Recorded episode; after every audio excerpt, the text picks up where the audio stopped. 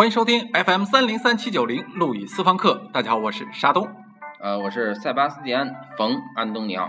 哎，路易老师啊，你看昨天晚上我跟一帮朋友吃饭，嗯，这个吃饭呢吃的本来还挺开心的嗯啊，大家一块儿神侃呀，嗯吹牛逼呀，嗯这个唾沫星子乱飞呀。嗯可是这个牛逼吹着吹着就成抬杠了，啊抬杠抬着抬着，最后就不欢而散。哦，您有没有什么办法给我们解决这个问题？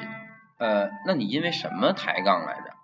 因为什么都忘了，哦后来就是为了抬杠而抬杠，哦啊，特别苦恼。你哦哎，您说为什么现在吹个牛逼这么难啊？说句话就没人信嗯啊，必须得给你抬抬杠，嗯，怎么办啊？陆毅老师怎么办？啊，就是你你你其实是想吹一个特别令人信服的牛逼对呀，希望说一句话，大家起立鼓掌啊！对对对对，希望有一个这个一言九鼎、一锤定音的言论。没错，你有办法吗？哎呀，我没办法。啊，嗯您不是万能的路易吗？怎么能没办法呢？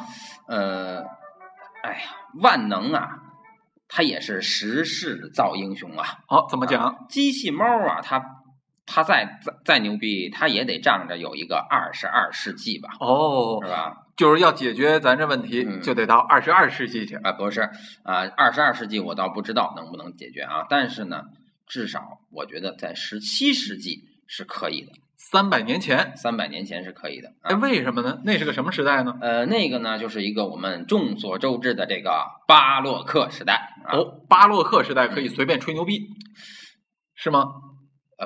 巴洛克时代不能随便吹牛逼啊，为什么呀？恰恰不是，恰恰啊是因为他不能，所以你这牛逼要吹出来了，他才真牛逼呢。哎呦，此话怎讲？哎，那么此话怎讲呢？你先，你先听我给你讲一个故事。啊，好，什么故事？这个故事呢是一个七七八十年代的这么一个日本的这个动画片儿哦，啊，叫做《弗兰德斯的狗》啊，就是这个狗特能吹牛逼。啊，不是，是一个少年养了一条狗。哎啊，这是个什么少年呢那么那？么这个少年呢，是一个艺术这个青年啊，艺术少年。那么为了追求艺术，呃，奉献终生的。哦，就像陆毅。老师这样。呃，不是啊，我这个呃。呃，不是啊，再说吧啊。那么这个 就是啊，这个、啊这个哎少年呢，行是吧？这少年他就为了追求艺术啊，愿意这个奉献终生啊。嗯那么他的理想就是能够去这个去亲自这个参观和学习鲁本斯的这个原作。哎呦啊挺有追求。对，那后来怎么了？后来呢，这个由于贫穷啊什么等等原因，就一直实现不了，是吧？结果最后直到他最后在饥寒交迫之中，是吧？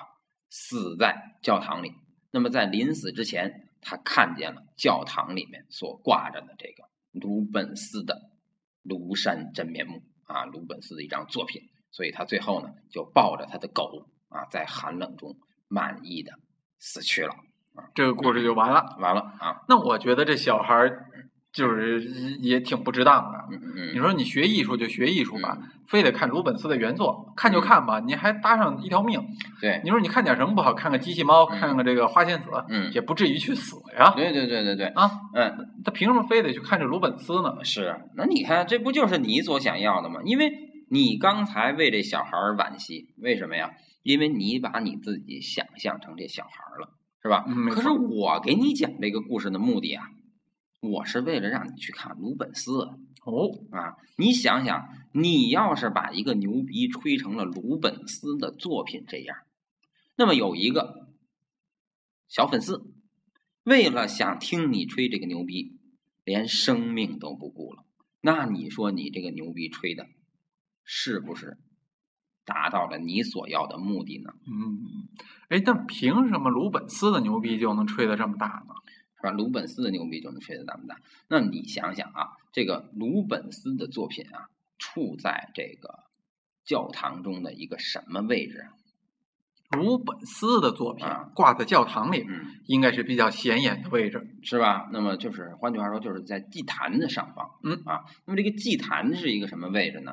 就是当你走进这个教堂大门的时候啊，祭坛是你视觉焦点的消失点的这个中心，嗯是吧？它永远在你的这个两个眼睛的焦点之上，是吧？而且这个祭坛画啊，它往往是一个三联画啊，就是说它这个画儿上面啊盖着两扇门，是吧？那么平时呢，这个门是关着的，是不开的。那那么只有到了这个所谓的这个这个有庆节日有庆典的时候啊、那么随着这个管风琴音乐的响起，那么这个教堂的门唰缓缓的打开，那么在这个时候，人们再去一睹作品的真容，是吧？嗯就这么一个这么这么一个性质，啊，就就不但是挂在很重要的位置，对对而且一般时候看不着，对增加了这个画的神秘。对对对对对。那么呢，这样的话呢，这个作品它其实就是给了它一种仪式，是吧？是这种仪式让这个作品显得非常的有力，是吧？那么就比如说，你看在当在这种王权啊、神权时代，是吧？什么样的人，什么样的话能有权威性啊？就是往往是具备一种仪式性的人和话，是吧？嗯你比如说，哎，都什么红地毯什么这些都铺垫好了，最后一个教皇是吧上来随便说了一句是吧？哎，随便说了一句什么话啊？那么这句话就是有权威的，是吧？比如说大家今天喝酒都给你铺垫好了，最后大家都安安静静的等着你说，是吧？那么你随便说了一句是吧？我说去你妹的啊！这个时候，你你的这个话就造成了一种中心性的、权威性的这个影响力，是吧？啊，那么这就是它成为经典的方式，就是它成为了一个哎中心权威。啊，哎，但要这么说，鲁本斯嗯他占据了中心，嗯他就成为了权威。嗯那是不是，比如在教堂的位置嗯不挂鲁本斯的画嗯，挂一幅我的画嗯上去，嗯那我是不是也能成为这个权威呢？呃，不能那为什么呀？不能。那么这个呢，就牵扯到一个这个西方呃美学史中的一个美术理论。那、什么理论？呃，这个理论呢是由咱们这个这个这个二十世纪的时候，一个德国的这个批评家啊、理论家叫做啊本雅明，是吧？那么本雅明提出了一个理论叫光晕啊，哦光光晕是这个脱光了的光啊，孕是这个乳晕的孕。哎啊，这理论好像有点意思。那陆毅老师，啊你能不能在今天的节目中间给我们嗯详细解释一下这嗯乳晕这个理论到底说了些什么？呃，乳晕呢，它其实是长在这个乳头边上的一圈儿，这个这个这个这个这个颜色。啊，是吧是，哎，这个这个颜色你们就就就是我是非常对这个乳晕很感兴趣的啊。哎，是，呃，这个这个如果没有乳晕呢，这个乳头就会显得非常的孤单，是吧？嗯是但是有了这个乳晕以后呢，这个乳头就会，哎，又又又又和谐又饱满，而突出了它在这个乳晕乳房上的这个中心的这个位置，嗯，是吧？哎，那么咱咱们要解释的是光晕，是吧？啊光晕光晕光晕啊。那么这个光晕这个呃其实是一个道理啊，但是啊刚才这个原理是一样的因为光晕这个词儿啊，它有的时候被翻译成这个光环，有的时候被翻译成这个灵光，是吧？啊但不管怎么说，其实和乳晕一样，它都是起到一个突出乳头的作用，突出哦和这个神话这个乳头的作用，是吧？要不然这个为什么这个女人脱光了以后，你一眼就会注意到这个乳房呢？就是因为它上面有个乳晕，嗯，是吧？那好，那么比如说我问你啊，比如咱们在这个你看一幅基督教的作品的时候，哈，那么比如说那个有一个作品叫《耶稣救治病人》，是吧？那么你是通过什么去判断这个画儿里面谁是耶稣基督的呢？那他头上有个光环啊，对啊，看有光环的是吧？是。那同样，这圣母子是吧？你是通过什么是吧来判断，在这个马厩中生孩子的这个女人是圣母的呢？嗯，那也是头上有光环。对呀、是吧？所以你看啊，凡是这种我要想突出一个人的特殊的位置，是吧？这个特殊的位置，甚至是神话的这个地位的时候，我就要怎么办呀？我就要在他脑袋上加这么一圈儿光晕。哎，那为什么要加这个光环呢？这光环，这光晕到底有什么作用呢？是吧？那它一定是有作用的。就是说，加了被加了光晕的人啊，一定是他具有一个不可替代的，是吧？重要的价值，嗯，是吧？是，那么，比如说这个，你看这个这个，为什么？你说咱们再再从生物的角度来想一想啊，为什么乳头边上会有一圈乳晕呢？那为什么呢？因为那是一个用来干嘛的器官呀？用来吃奶的器官。是，那个那个那个那个婴儿啊，他他吃奶啊，他要去寻找一个目标，对吧？那么他就就得有一个突出的目标，是吧？就像像我们看一幅画，我们要在这个画上寻找耶稣和圣母一样，我们去找有光晕的。那么，当小孩儿要寻找一个自己的信仰、自己的力量的源泉的时候，他也会去寻找什么呀？带晕的，哦是吧？所以他找到了乳头。有道理因此呢，这个这个乳头对于这个小孩来说是唯一的、不可替代的、不可复制的。他不是说随便冲你身上看你身上有个地儿肚脐眼儿你就上去作去，对吧？他不会，他就会瞄准这个地方去作，是吧？嗯因为它是一个这个被赋予光晕的事物啊，一个人呐、一个作品啊，一种思想，一种言论，是吧？它首先它具有一种不可复制性，嗯，独一无二。另外呢，它是当时人生命也好，信仰也好，是吧？时代精神也好，一个源泉的所在地。其实它就是一个精神的奶子，嗯是吧？所以它需要这么一层韵啊。哦，也就是说，在三百年前，嗯对吧？或者说更久远的时候，这些艺术作品，对对吧？它因为它的这个时代呀、或者说这种精神内核，对所赋予它的一种不可复制性，对使它产生了一种光晕，哎没错而使它成为了一种中心的权威。是的，是的。那么问题来了，啊，嗯现在为什么画幅画啊？比如这个回头这嗯有人要给陆毅老师画幅素描，为什么不在你头上画一个光环啊？哎，因为啊，现在的这个从从作品上来讲哈、从这个从这个艺术创作这个事儿来讲啊，它已经不是那个有光晕的时代了。哎，那现在是个什么时代呢？嗯，现在是个复机械复制的时代，这个哦就是本雅明在这个光晕的理论中提出的啊。这个他的光晕的理论就是在他的这一篇论文叫做《机械复制时代的艺术》中提出来的。那么二十世纪，也就是在他的世纪啊，他比嗯咱们还要早一点，那个时候进入到了一个机械复制的时代。哦，这个时代的特点是什么呢？什么呢？你就比如说啊，举个例子，就是当你现在人们给你一张画的特别像你的画儿，没错，你看着还觉得特新鲜吗？嗯，我觉得画的再像也不如照个照片像。对，因为现在有了这么个照片儿的东西，对吧？大家都去相信照片儿，而不相信画家了，对不对？是也就是照片儿其实比绘画更权威。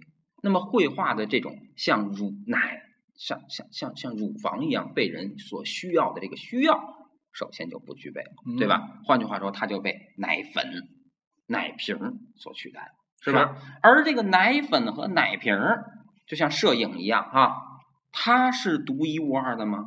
那想那想冲多少杯冲多少杯，对吧？想洗几张照片洗几张照片，对，所以它也不具备不可复制性。也就是说，当我们现在面临着一个可复制的时代，比如说我们读到的书，你上书店随便买就买一本，是丢了我再买一本。光盘、听的东西、看的东西、呃读的东西等等，这些所有的你的知识信息的来源，都是一个什么呀？可复制性的媒介对吧？这就是为什么很多人劝我说这个说陆毅老师，呃，你能不能把这个私房课的内容啊啊、出成这个书？哎对呀是吧让我们随时都能看。我说去你妹的，我他妈才不出呢！啊，为什么呀？为什么呢？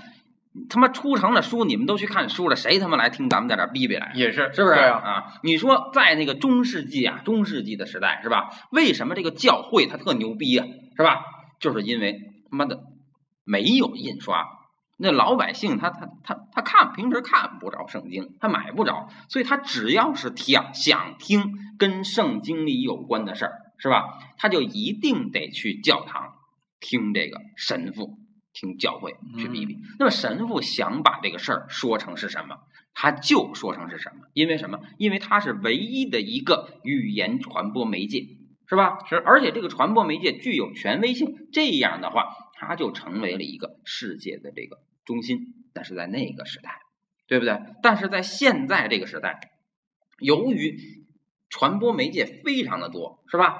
所有的事物都成了一个你睁眼就能看得到的东西。那么这个时候，你不需要向任何人谋求解释，你就把你视野中的信息经过自己的处理，你就能得出一个自己的这个方式。所以这个时代不再具备中心，不再具备权威、权威的这个权威的这个言论，对吧？那么，比如说咱们以前提到过这么一个艺术家，叫做安迪沃霍，哎还记得吗？还记啊得，就是画四个这个这梦露头像拼一块儿的。对对对哎对。那么在这个在他的这个这几个梦露里哈，他他有这么两个特点啊，就是最吸引人的地方有两个特点。哎，哪两个特点？一个特点就是它跟传统绘画不一样的地方，就是它这个一下出现了好多个梦露叠在一块儿，嗯是吧？有的是四个出现，有的是六九个出现，等等，是把这梦露列成一个方阵，是吧？是。另外呢，就是从他这个形象来讲哈，他做的是个梦露。那么你看以前，反正在卢浮宫里的这个经典绘画啊，那么他画的对象都是些什么人？都是贵妇啊。啊，有贵妇是吧？有这个所谓的母亲是吧？是有这个这神什么圣母是吧？神。那么这些不管神也好，母亲也好，贵妇也好，他们都不是一个专有的公众眼中的一个特定的人，他们都代表着是一种人性的普遍的价值，是吧？比如贵妇代表一种贵族的生活价值观，母亲代表一种家庭的生活价值观，是吧？这些都是经典艺术中所要传达的人类的普普世价值。是而这个这个这个这个这个安迪沃霍的这个梦露，它其实是一个流行文化中的大众的明星，是吧？所以在这个这个作品就告诉咱们，这个流行文化呀，开始已经取代了这个经典文化的地位，是不是？嗯而流什么是流行文化呢？很简单，就像安迪沃霍给我们摆出的这个四幅玛丽莲梦露一样，它是通过一个可复制的语言传播的。你想想，它为什么要搁四个呀？因为这四个怎么就能长得一模一样啊？因为它是复制出来的。啊，对吧？你要把蒙娜丽莎搁四个，你试试，是吧？达芬奇画一个花了四年，这画四个就得画十六年，再画八个他就死了？没错啊，他要再想多画，他也画不出来。嗯，对，但照着安迪沃霍这路子，可能不用十六年，有个对十六分钟就能画出来哎，对对对，因为他是拿丝网印出来的，是吧？是，哎，所以说呢，就是说在这样一种可复制的流行文化的时代，任何独一无二的事件，是吧，都被消解掉，是吧？所以呢，那么这个时代，你要想拥有一个以前时代的那种光晕，那是几乎不可能了。哎，那你说现在不能有光晕，没有光晕了。嗯，但是安迪沃霍尔，我看他现在也挺权威的，都是挂在美术馆中很重要的位置。嗯嗯嗯，他难道不是权威？他难道没有光晕吗？嗯，你这个问题提的很好，说明你很敏锐啊，嗯，呃，也很有，也很有，也也以后也很有希望。哎，是，因为呢，这个他的这个光晕啊，啊，不是他那个时代造成的。你想想啊，鲁本斯当时为什么牛逼？因为那小孩儿为了看鲁本斯的画就死去的那时候啊，嗯那么鲁本斯还活着呢。啊，是啊，是不是啊？是啊那么这个这个这个，但是呢，这个安迪沃霍啊，他说他也活着呢啊，但是他其实他，但是现在说白了，已经不是他的时代了啊，就是他是被，就或者说已经不是他创造那个他那个艺术的时代了，他是这个时代是吧创造的这个作品，而被后面一个时代把它视为的追认成的这个权威，也就是是下一个时代对它的解读，但它并没有使自己成为权威。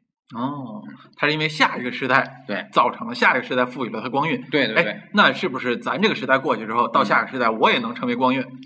呃，你可以啊，你是可以成为光晕，但是你成为光晕的目的不就是为了把跟你抬杠那人给比下去吗？哎，对呀，那可是既然你能成为光晕，那他要是成为了光晕怎么办？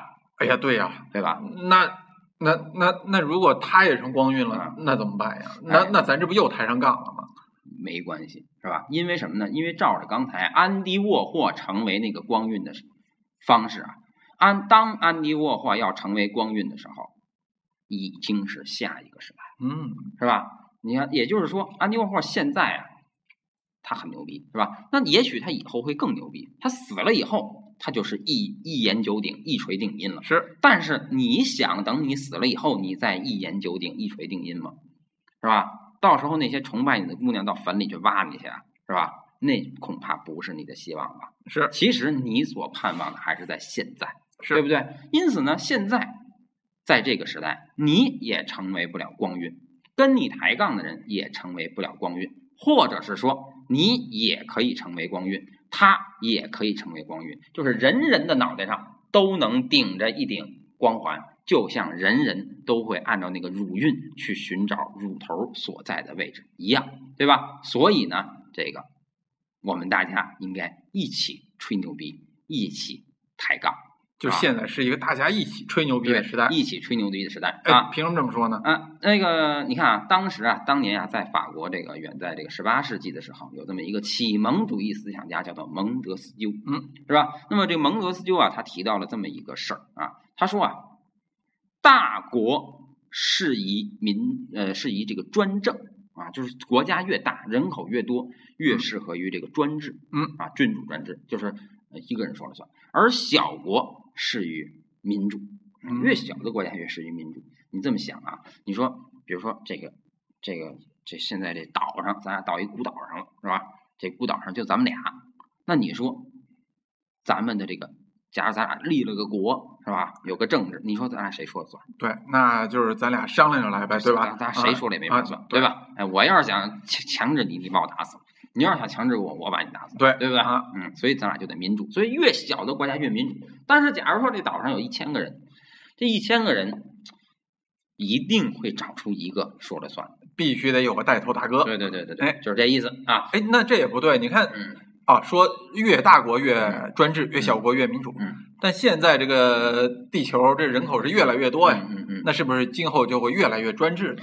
不会啊，因为地球虽然人是越来越多了，可是世界却越来越小。啊是吧啊，就是地球村。哎，哎我们所要探讨的话题越来越小了。就比如说啊，呃，可能我们就是今天要讨论一个拖鞋的问题，是吧？嗯拖鞋怎么穿的问题。那么这个拖鞋怎么穿的问题，在讨论的时候，其实它就形成了一个小众，是吧？因为话题越来越细，话题越来越碎片化，所以在任何话题下都有这么一小部分人、小众的人口来围围着围绕这个话题形成文化。是吧？你会发现在大众的话题之下，啊，就是一个大家都在讨论的话题之下，这个时候往往是有权威的啊。比如说，啊，我们该吃什么东西更健康啊，是吧？这个饮食话题可能会有一些饮食权威出现，但是在一些无关紧要的、很碎片、碎片化的小话题上，那么这个时候权威就少了。为什么呢？因为讨论的人其实很少啊，没什么人关注。这样的话，在这个话题下，大家都形成了对话。人们对世界的认识越来越微观，越来越深入，而在这个微观的世界里，人人都能成为光晕，是吧？